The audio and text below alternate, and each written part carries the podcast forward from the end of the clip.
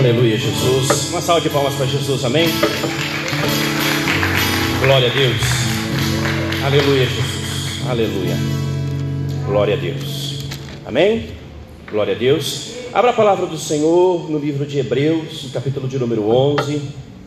Os irmãos sabem, nós estamos aí numa série, uma minissérie de mensagens, na verdade, baseada no capítulo 11, 11 do livro de, da carta aos Hebreus. É, eu havia estimado que em dois domingos nós conseguiríamos expor, conversar, meditar em todo o capítulo 11, mas ao longo dessa semana, meditando e explorando e me aprofundando um pouco mais neste capítulo, eu vi que fui muito ingênuo na, no meu pensamento. Nós precisaremos bem mais do que somente dois domingos para conseguirmos é, explorarmos tudo aquilo que o capítulo 11 tem a nos oferecer. Eu estimo que entre cinco e seis domingos serão necessários, ou seja, além do primeiro domingo, mais quatro ou cinco domingos, para que nós possamos explorar todo o capítulo 11 do livro da carta aos Hebreus. Então, nós vamos seguir com esta minissérie de mensagens e depois nós retomaremos a série de mensagens que nós havíamos iniciado na, no livro de Êxodo. Amém? Após nós encerrarmos o capítulo 11 da carta aos Hebreus. Então hoje nós vamos ler do, cap, do, do versículo 8, nós iremos até o versículo 19 Hebreus 11, do 8 ao 19. A palavra de Deus diz assim: Pela fé, Abraão obedeceu quando foi chamado para ir a outra terra que ele receberia como herança. Ele partiu sem saber para onde ia, e, mesmo quando chegou à terra que lhe havia sido prometida, viveu ali pela fé pois era como estrangeiro, morando em tendas. Assim também fizeram Isaque e Jacó, que herdaram a mesma promessa. Abraão esperava confiantemente pela cidade de alicerces eternos, planejada e construída por Deus. Pela fé, até mesmo Sara, embora estéril e idosa, pôde ter um filho. Ela creu que Deus era fiel para cumprir sua promessa. E assim, uma nação inteira veio deste homem velho, sem vigor, uma nação numerosa como as estrelas do céu e incontável como a areia da praia. Todos eles morreram na fé e embora não tenham recebido todas as coisas que lhe foram prometidas, as avistaram de longe e de bom grado as aceitaram. Reconheceram que eram estrangeiros e peregrinos neste mundo. Evidentemente, quem fala deste modo espera ter sua própria pátria. Se quisessem, poderiam ter voltado à terra de onde saíram mas buscavam uma pátria superior, um lar celestial. Por isso, Deus não se envergonha de ser chamado o Deus deles, pois lhes preparou uma cidade. Amém? Feche seus olhos em nome do Senhor Jesus. Mantenha a Bíblia aberta. Neste capítulo, nós vamos precisar ler versículo a versículo depois. Pai. Em nome do Senhor Jesus Cristo, nesta noite, Senhor, nós estamos aqui diante da tua face, pedimos a tua misericórdia, a tua graça, Senhor, que se for da tua vontade, ó Pai eterno, que esta palavra fale aos nossos corações, que nós sejamos transformados, que nós sejamos impactados, que este que essa doce palavra, Pai eterno, possa servir, ó Pai eterno, como água em terra seca que nós possamos, ó Pai eterno, sermos hidratados por esta água tão preciosa que é a tua palavra, Senhor. Em nome do Senhor Jesus Cristo, para a tua glória. Amém, Jesus. Amém. Glória a Deus. Bom, o título da, desta minissérie que nós iniciamos no, no, há dois domingos atrás é Fé para Perseverar. No capítulo de hoje, ou, ou na mensagem de hoje, o título será Fé para Perseverar em meio às guerras. Fé para perseverar em meio às guerras. Bom, vocês se lembram, ou quem não estava aqui, nós vamos relembrar, que na no última mensagem, na, no início né, da, dessa série, nós falamos a respeito da, do contexto que envolve a carta aos Hebreus. Nós falamos que tratava-se de uma comunidade ou de algumas comunidades cristãs de hebreus que haviam se convertido do judaísmo ao cristianismo. E durante certo tempo, de certo período, esta comunidade ou estas comunidades, eles haviam enfrentado muitos desafios, muitas adversidades e muitos problemas haviam se levantado diante destas comunidades ou desta comunidade, a fim de fazê-los desistir a fim de fazê-los voltar atrás. Inclusive, alguns desses obstáculos se levantaram dentro da própria comunidade. Falsos mestres, mestres judaizantes, que tentavam fazer com que este povo estas comunidades elas voltassem atrás, voltassem às velhas práticas. E o maior apelo era a simplicidade do cristianismo versus o culto elaborado que era praticado pelo judaísmo do segundo tempo. Então, a, o maior desafio desta comunidade ou destas comunidades era vencer todos estes desafios, era enfrentar estas guerras, tanto externas como internas, enfrentar todas elas, vencê-las e permanecer perseverante diante de todas estas situações. É interessante porque não não é nem um pouco diferente dos dias que nós vivemos e da do cenário que nós enfrentamos. Nos últimos dois anos, você bem sabe, é, nós enfrentamos, além de uma pandemia muito severa que nos privou de muitas coisas, nós enfrentamos crises financeiras, crises profissionais, perdemos os nossos empregos, enfrentamos crises conjugais, crises familiares, crises ministeriais. Enfrentamos problemas e desafios dos mais variados. Inclusive, podemos dar a todos estes desafios também o nome de guerras. Guerras que eu e você, que nós enfrentamos em todos os âmbitos, em todos os cenários, em todos os ambientes das nossas vidas.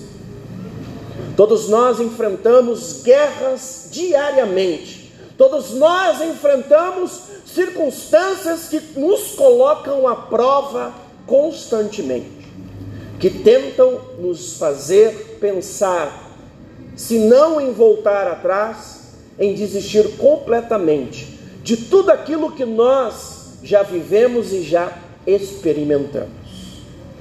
Este povo, esta comunidade, os hebreus, eles estavam enfrentando este mesmo cenário, este mesmo desafio, esta mesma guerra.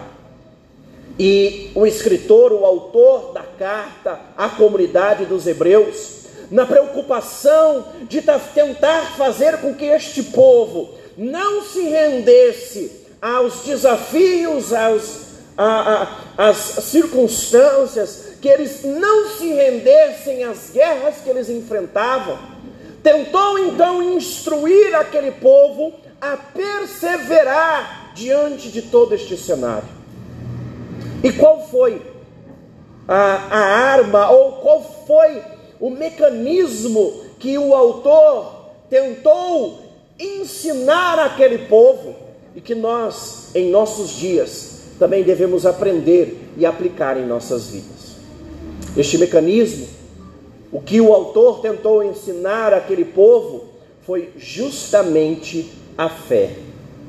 Mas ele tentou ensinar a fé de uma maneira totalmente diferente que aquele povo, que aquela comunidade estava habituada a vivenciar e a observar. Quanto os judeus ou a religião judaica, ela estava acostumada a afirmar a sua fé em símbolos, em práticas e rituais que eram observados no templo, muitas vezes cercado de mistérios e misticismos. O autor da carta aos Hebreus tenta fazer com que o povo daquela comunidade não firmasse a sua fé naquelas coisas que eram observáveis a olho nu, mas sim firmasse a sua fé naquilo que o olho não pode ver, mas o coração pode ter certeza que é a eternidade ao lado do Senhor Jesus Cristo. E para tentar chamar a atenção daquele povo e tentar fazer com que aquele povo então aprendesse e observasse esta fé, que vivesse esta fé e andasse por esta fé. O autor da carta aos Hebreus, ele traz alguns, alguns algumas pessoas que experimentaram e vivenciaram esta fé.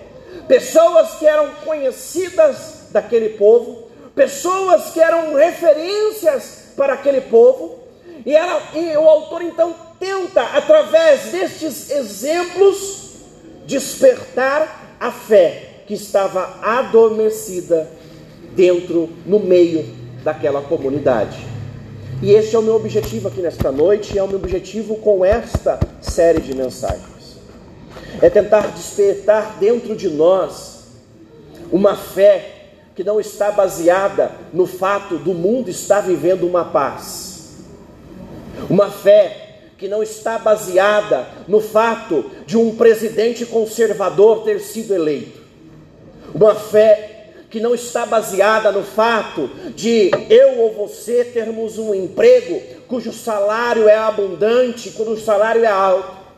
Uma fé que não está baseada no fato de termos um, um, casamento sólido, um casamento bem sucedido, ou ter uma família abastada, sentada ao redor de uma mesa cheia de alimento, mas sim uma fé que está firmada na eternidade com o nosso Senhor Jesus Cristo.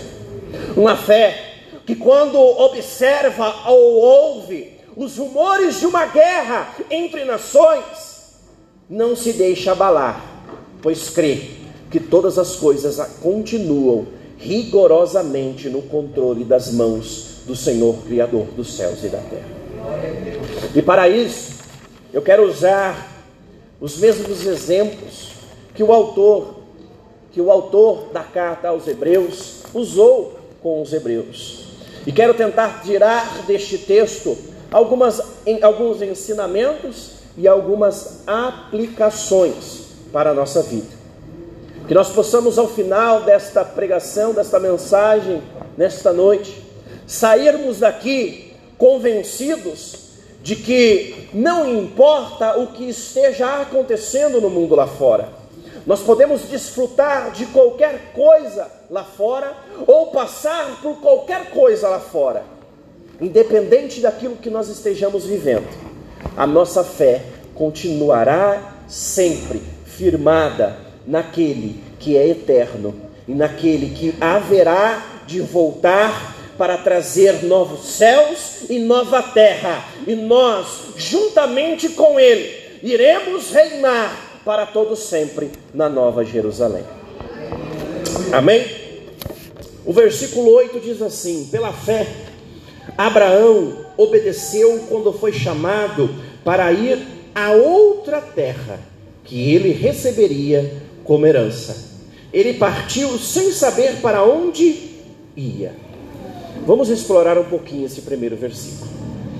A história de Abraão é conhecida amplamente, não somente no meio cristão, no meio evangelho, evangélico, mas qualquer igreja católica, espírita, qualquer ramo de religião que você for, você vai encontrar pessoas que conhecem a história de Abraão. Mas o que talvez muitos de nós não paramos para observar é como se inicia a história de Abraão. A história de Abraão se inicia lá, mais ou menos, pelo capítulo 12 de Gênesis, quando seu pai, chamado Tamar, ainda vivia na cidade de Ur dos Caldeus e decidiu ir para uma cidade chamada Arã. Ele, com seus filhos, suas noras e todo o seu clã, decidiu-se então se estabelecer ali em Arã e ali acampar, ali estabelecer a sua casa e ali ficou por um determinado tempo. E Abraão, que era seu filho, e toda a sua família, sua esposa Sarai e todo o seu clã ali se estabeleceram e ficaram ali. Mas o ponto mais importante da história de Abraão, ou como se inicia a caminhada de Abraão com Deus, é que a sua família, o povo na qual onde Abraão vivia, era um povo pagão e idólatra. Era um povo que não conhecia Deus. Este povo, ele era subdividido em pequenos clãs, famílias que se estabeleciam conforme o seu patriarca. E cada uma dessas famílias, cada um destes clãs, tinha a sua própria imagem de escultura, e essa imagem de escultura era o seu próprio Deus. Ninguém conhecia o Deus Criador dos céus e da terra. Cada um tinha o seu próprio Deus. Um, o Deus era o sol, o outro era o vento, o outro era as marés, o outro era a areia. Ou seja, eram inúmeros deuses, deuses familiares. Cada família tinha o seu próprio Deus. Então Abraão estava vivendo no meio de um povo idólatra e um povo que não conhecia a Deus. Você já parou para pensar que você é um Abraão em nosso século? Que você vive no meio de um povo que cada um elege o seu próprio Deus e a ele serve. Alguns elegem a sua posição social como o seu Deus. E aquela posição social é intocável.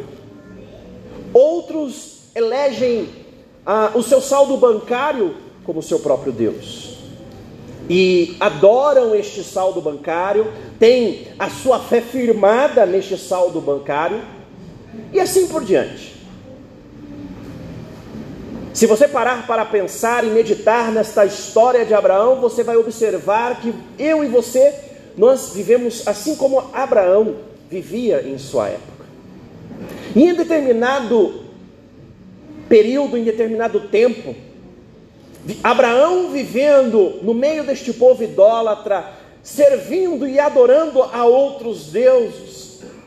Deus se revela a Abraão que nunca havia ouvido falar deste Deus ou havia ouvido a voz deste Deus. E Deus se revela a Abraão em voz audível, o convidando para sair no meio não somente da sua terra, mas saindo também do meio de tudo aquilo que a sua família representava,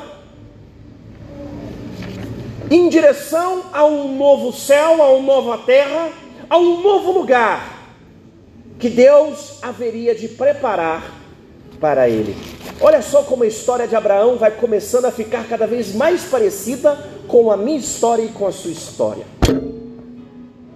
Deus chegou até o meu, ao seu coração e nos convidou para sair do meio de um povo idólatra, de um povo que está entregue à idolatria, que está entregue à perversidade, que está entregue aos seus próprios desejos, nos convidou para sair do meio deste povo, nos convidou para sair do meio de tudo que este povo representa e irmos em direção a um novo céu, a uma nova terra, a uma terra que Ele mesmo está preparando. Olha como a minha, a sua história cada vez fica mais parecida com a história de Abraão. E Abraão, ao escutar a primeira vez, pela primeira vez, a voz deste Deus soberano, ele escutou algo que jamais havia falado com ele. Mas este algo, este ser que falou com ele pela primeira vez, não falou da mesma forma que todas as outras pessoas ou todos os outros deuses haviam falado. Foi de uma maneira especial, uma maneira única, inconfundível, ao ponto de falar ao coração de Abraão. Como que Deus falou ao seu coração? Como que Deus tem falado ao seu coração? Deus tem tocado no seu coração de uma forma única e inigualável, de uma forma particular, ao ponto de você conseguir identificar o que realmente é a voz de Deus e o que é a voz de todo o resto? Será que nós temos parado para observar o que realmente é a voz de Deus falando ao meu, ao seu coração?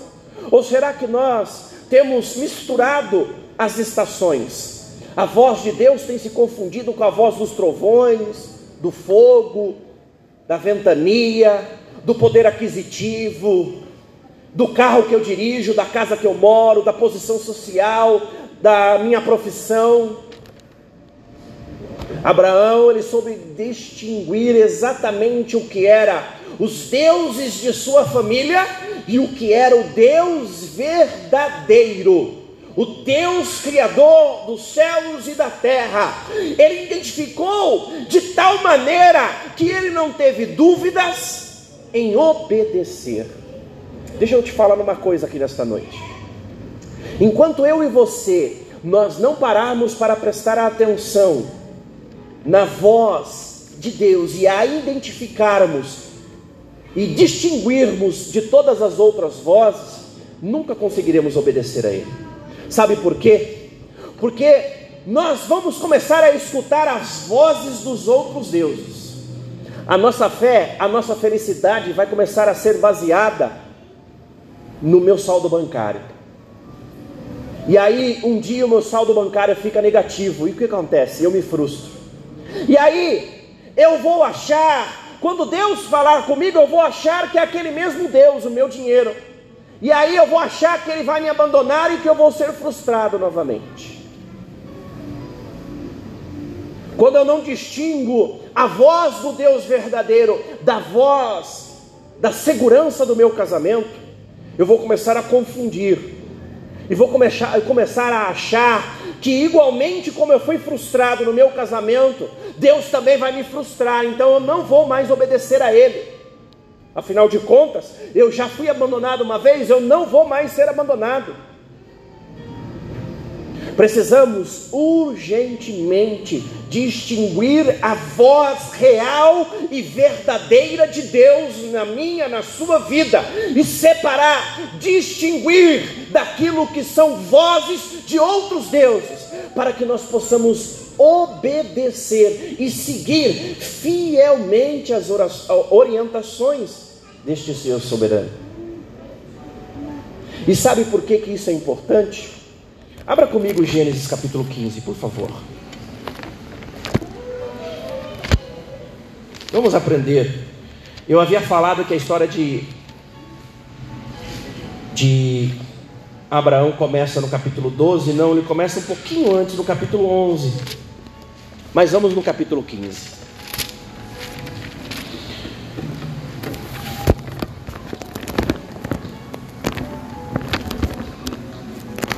Olha que interessante isso daqui, capítulo 15. Abraão, ele ouviu a voz de Deus Lembre-se, nós vamos ver agora o porquê que é importante nós distinguirmos a verdadeira voz de Deus falando conosco. Abraão ouviu a voz de Deus, o Deus verdadeiro, o Deus criador dos céus e da terra, não era mais a voz dos deuses de sua família. Ele ouviu a voz do seu Deus, o Deus verdadeiro, o Deus criador dos céus e da terra, e começou então a andar por aquela terra, a peregrinar em direção à Nova Canaã, a, a, em direção a Canaã. E ele chegando a Canaã, é, é, atravessando Canaã e chegando lá pelas, pelas terras de Salém, ele então se estabelece e ali ele começa a viver. E então começa a enfrentar alguns desafios, começa a enfrentar os obstáculos. Abraão começa a ter as suas próprias guerras. Abraão começa a enfrentar guerras. Dentre outras algumas guerras, ele teve que enfrentar inclusive a guerra contra alguns reis. Agora imagine um pequeno clã, aliás, um exército familiar que nunca havia guerreado na vida deles, tendo que enfrentar um exército já estabelecido contra alguns reis. E ele teve que enfrentar, ele teve que se posicionar, ele teve que enfrentar de frente as suas guerras. Que interessante, porque Abraão ele poderia ter um posicionamento que eu e você nós temos nos nossos dias. O posicionamento do gospel, do crente gospel. Se Deus me chamou, eu não vou enfrentar dificuldades, porque maior é o Deus que está comigo do que o Deus que está. Aí nós decoramos até os versículos, né? Maior é o que está em mim do que os que está no mundo, e assim vai decora Efésios 3, 21, Romanos 8, 28 e assim vai. Vamos decorando o versículo e querendo aplicar versículo isolado na nossa vida. Abraão poderia ter tido este mesmo, este mesmo comportamento na vida dele. Mas peraí, se Deus me chamou e é a voz do verdadeiro Deus, por que, que eu estou enfrentando essas guerras? Se Deus me chamou, não era para eu estar enfrentando guerra nenhuma, era para eu estar vivendo no bem bom, afinal de contas, se Deus me chamou, Ele me chamou para ser vencedor, não é para eu estar enfrentando guerras, não é para eu estar enfrentando problemas, não é para eu estar enfrentando é, desafios, mas Abraão, ele sabia que a vitória dele, ou aquilo que ele iria, iria alcançar, não estava na promessa em si, mas em quem lhe fez a promessa. A vitória, a, o êxito de Abraão, Abraão havia entendido que o maior êxito na vida de Abraão não era alcançar a promessa, mas sim andar com quem havia feito a promessa. Ele enfrentou os desafios, ele enfrentou as circunstâncias, ele se enfrentou, inclusive, uma guerra contra reis, enquanto estava caminhando pela terra que Deus havia prometido para ele, mas ainda não havia entregue a ele. E ele murmurou, ele questionou, ele desacreditou. Não. Leia comigo Gênesis capítulo 15, versículo 6. Diz assim: Abra, Abrão creu. Abrão creu. Está escrito na promessa? Está escrito na vitória? Está escrito na alegria? Está escrito na felicidade? Está escrito no dinheiro? No casamento? No ministério? No pastor? O que está escrito? Abraão creu no Senhor. Ele não creu na promessa que Deus tinha feito para ele, ele creu no Deus que havia feito a promessa. E o que, que o restante do versículo fala? Assim foi considerado justo. A vitória de Abraão não foi em receber a promessa, a vitória de Abraão foi crer em quem havia feito a promessa. Sabe qual é o meu problema e o seu problema? Nós queremos receber a promessa.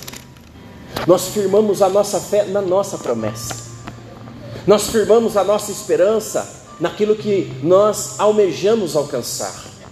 Nós firmamos a nossa esperança em nossos sonhos. Nós firmamos a nossa esperança naquilo que nós desejamos. Afinal de, conta, de contas, como eu disse, eu sou mais que vencedor em Cristo Jesus. Aqui, o escritor da carta aos Hebreus está tentando ensinar aquela comunidade, assim como está tentando, Deus está tentando nos ensinar nesta noite, que para enfrentar a minha, a sua, para enfrentarmos as nossas guerras, nós não precisamos necessariamente alcançar a nossa promessa, nós precisamos sim firmar a nossa esperança em quem nos fez a promessa. Precisamos estar com a nossa fé firmada naquele que criou céus, terra e mar, naquele que fez o mar vermelho se abrir diante de um povo para ele passar. Naquele que, enquanto aquele povo caminhava pelo deserto e não, não tendo nenhuma fonte de água, fez água brotar da rocha para eles beberem. E até os dias de hoje, se você for lá em Israel, aonde aquela rocha está, a água jorra até os dias de hoje para saciar a sede. Deixa eu falar uma coisa para você: a sua fé não tem que estar firmada nas coisas que você pode alcançar, mas sim naquele que te fez a promessa das coisas que você pode alcançar.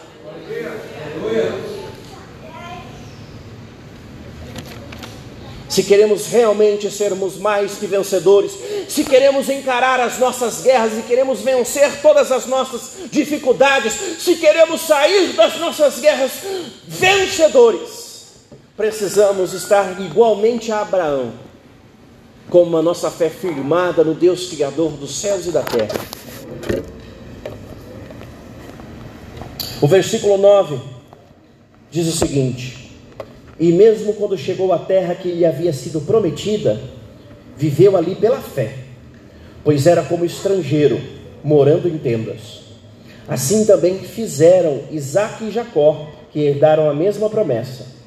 Abraão esperava confiantemente pela cidade de alicerces eternos, planejada e construída por Deus. Olha que interessante. Como eu disse, Abraão, ou ainda Abrão, saiu lá de Arã, foi até Canaã, se estabeleceu em Siquém e ali ficou, permaneceu. Andou por toda Canaã por anos. A terra que Deus havia lhe prometido mas ainda não havia lhe dado. Ele caminhava pela terra que haveria de ser dele, como um estrangeiro, como alguém que é forasteiro, que não tem direito algum sobre a terra, apesar de ter direitos, apesar de ser o herdeiro estabelecido pelo dono, pelo Criador, ele não, poderia, não podia usufruir destes direitos. Imagine você seu pai multimilionário e você é herdeiro de toda a herança dele. E ele falece e deixa a herança, que no papel é sua, mas você ainda não pode usufruir. Você passando por dificuldades, você enfrentando desafios, enfrentando as suas guerras das mais desafiadoras, e sabendo que aquela herança podia fazer toda a diferença na sua vida, mas você não poderia usufruir dessa herança. Essa era a história de Abraão. Ele tinha toda a Canaã como sua herança, mas ainda não havia recebido. E Abraão fez igual eu e você em nossos dias? Será que Abraão fez bico quando ele não recebeu a terra? Será que ele começou a murmurar? Será que ele começou a procurar campanhas de avivamento nas igrejas que tinha ao redor? Será que ele começou a fazer campanha de jejum, exigindo de Deus que desse a ele a terra que lhe fora prometida? Ou será que ele procurou algum lugar que tinha uma campanha do milagre urgente? Que fizesse a diferença na vida dele e desse a ele aquilo que Deus havia prometido? Ou será que Abraão Ele sabia que o Deus que havia prometido para ele era fiel e justo para cumprir não somente aquilo que havia prometido, mas muito mais que aquilo que ele havia prometido. O que, que nós temos feito em nosso dia, nos nossos dias, quando nós estamos enfrentando as nossas guerras? Nós sabemos que, através de Jesus Cristo, nós somos herdeiros dos, do novo, dos novos céus e da nova terra. E, nós, e a, o, novo, o, novo, o novo céu e a nova terra ele vai ser estabelecido aqui nesta, mesmo, nesta mesma terra. A nova Jerusalém vai ser estabelecida neste mesmo lugar que nós vivemos. Então nós estamos andando pelo lugar que no futuro, quando Jesus Cristo vier, será nosso por herança. Ainda que nós não possamos usufruir daquilo que Jesus Cristo já conquistou na cruz do Calvário, nós temos que andar por esta terra crendo que tudo isso já é nosso. Ah, mas eu estou enfrentando as minhas guerras, as minhas dificuldades. Se é tudo meu, então eu vou sair para conquistar. Não, aí, calma. O que você vai usufruir desta terra não é comparável a glória que há de ser revelada quando a nova Jerusalém, quando Jesus Cristo vier em glória e estabelecer finalmente a nova Jerusalém. Abraão, ele vivia como um forasteiro e ele não reclamava, ele confiava porque ele sabia que a felicidade, a promessa dele, ele não viveria neste mundo, porque era muito pouco, era muito pouco viver somente neste mundo. Ele sabia que a promessa dele estava fundada, estava firmada na eternidade. Eu e você, nós fomos alcançados por Jesus Cristo. Nós temos tudo à nossa disposição, podemos conquistar todas as coisas deste mundo, mas a nossa herança ainda não está estabelecida neste mundo. A nossa herança, ela está estabelecida na eternidade com Cristo. E quando ele vier em glória, assim como Abraão, nós também viveremos, nós reinaremos e receberemos a promessa, a nossa herança, a Jerusalém celestial. Nós receberemos e desfrutaremos dela para todo sempre. E ali nós teremos todas as nossas guerras findadas e conquistadas em nome do Senhor Jesus Cristo. O último versículo que nós lemos aqui diz o seguinte: Abraão esperava confiantemente pelos, pela cidade de alicerces eternos. E qual é essa cidade? Planejada e construída por Deus. Se nós voltarmos ao início da pregação desta noite, então nós vamos entender o, ainda mais o porquê é importante distinguirmos a voz do Deus verdadeiro dos demais deuses deste mundo. Porque quando nós distinguirmos a voz do nosso Deus verdadeiro, nós então reconheceremos a sua voz e então nós saberemos qual é a, essa cidade de alicerces eternos que Ele tem preparado para cada um de nós. E então a nossa fé, a nossa fé será alicerçada nesta, nessa cidade, será alicerçada neste Deus maravilhoso, porque reconheceremos a voz do nosso Mestre, reconheceremos a voz do nosso Deus e saberemos que não há guerra neste mundo, não há aflição, não há enfermidade não há peste e nem fome que possa resistir contra este Deus maravilhoso. E nessa cidade eterna, nessa cidade de alicerces eternos, todas as guerras se findarão e nós reinaremos juntos com Deus, juntos com Jesus Cristo para todo sempre e seremos mais que vencedores por meio daquele que nos chamou por meio daquele que nos amou. Abraão creu nessa cidade. Abraão, ele creu, ele não estava preocupado com a Canaã, ele não estava preocupado e ansioso para receber a promessa da Canaã, mas ele estava sim com a sua fé firmada neste Deus poderoso, porque ele estava assim ansioso para receber a, a promessa eterna, a cidade eterna de Deus. Ele estava com a sua fé firmada na eternidade no Deus Criador dos céus e da terra. Canaã, Isaac, Jacó, José, tudo isso fazia parte da promessa de Deus, mas a promessa consolidada era a eternidade ao lado deste Deus maravilhoso. Nós podemos viver todas as conquistas deste mundo, nós podemos conquistar carros, mansões, fortunas, saúde, nós podemos conquistar todas as coisas deste mundo, mas nada pode se comparar, nada há de se comparar com a cidade celestial que o Senhor Jesus Cristo há de estabelecer aqui neste mundo quando ele voltar.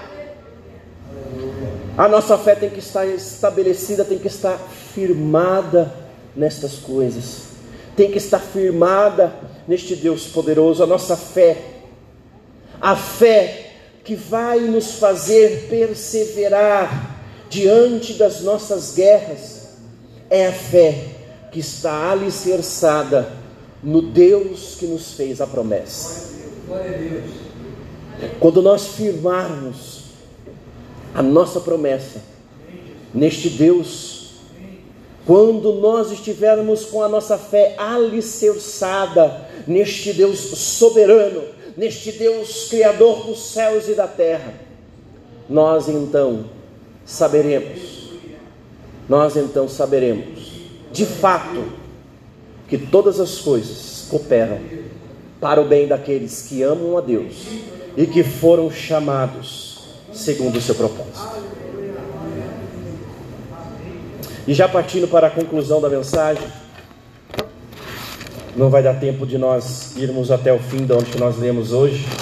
Continuar, continuaremos na, na próxima mensagem, mas já partindo para a conclusão desta noite, a conclusão que nós podemos tirar de tudo isso que nós lemos e tudo isso que nós ouvimos e aprendemos nesta noite é que, apesar de todo sofrimento, de toda angústia, de toda dor que nós observamos no mundo lá fora, nós temos que ter a certeza em nosso coração que tudo continua rigorosamente no controle das mãos do nosso Deus poderoso.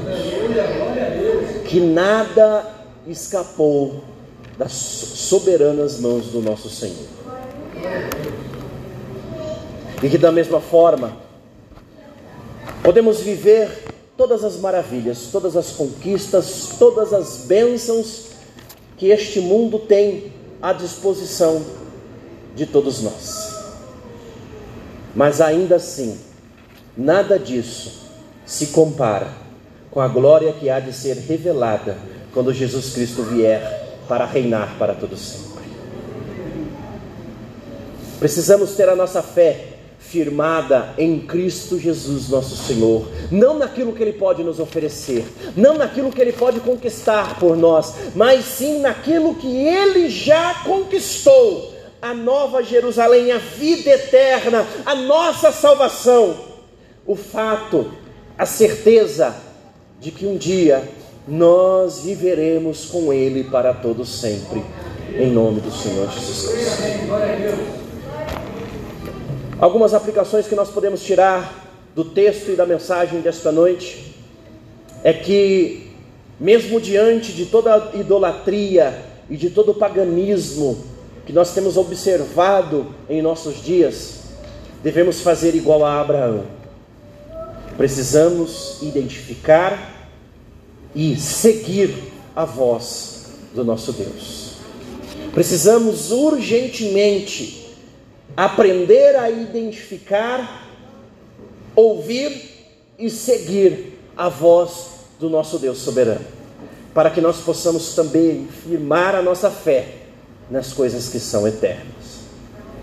A segunda aplicação é que devemos caminhar por este mundo, enfrentando as nossas guerras, enfrentando as nossas lutas, enfrentando as nossas aflições, crendo que Deus ainda continua no controle de todas as coisas. E que passe o tempo que passar, pode acontecer guerras. Rússia contra a Ucrânia, China contra Taiwan, Estados Unidos contra o resto do mundo, não importa. O que importa é que o meu Deus é vencedor invicto, e junto com Ele eu vou reinar eternamente. Amém? Que o Espírito Santo do Senhor continue falando poderosamente em cada coração.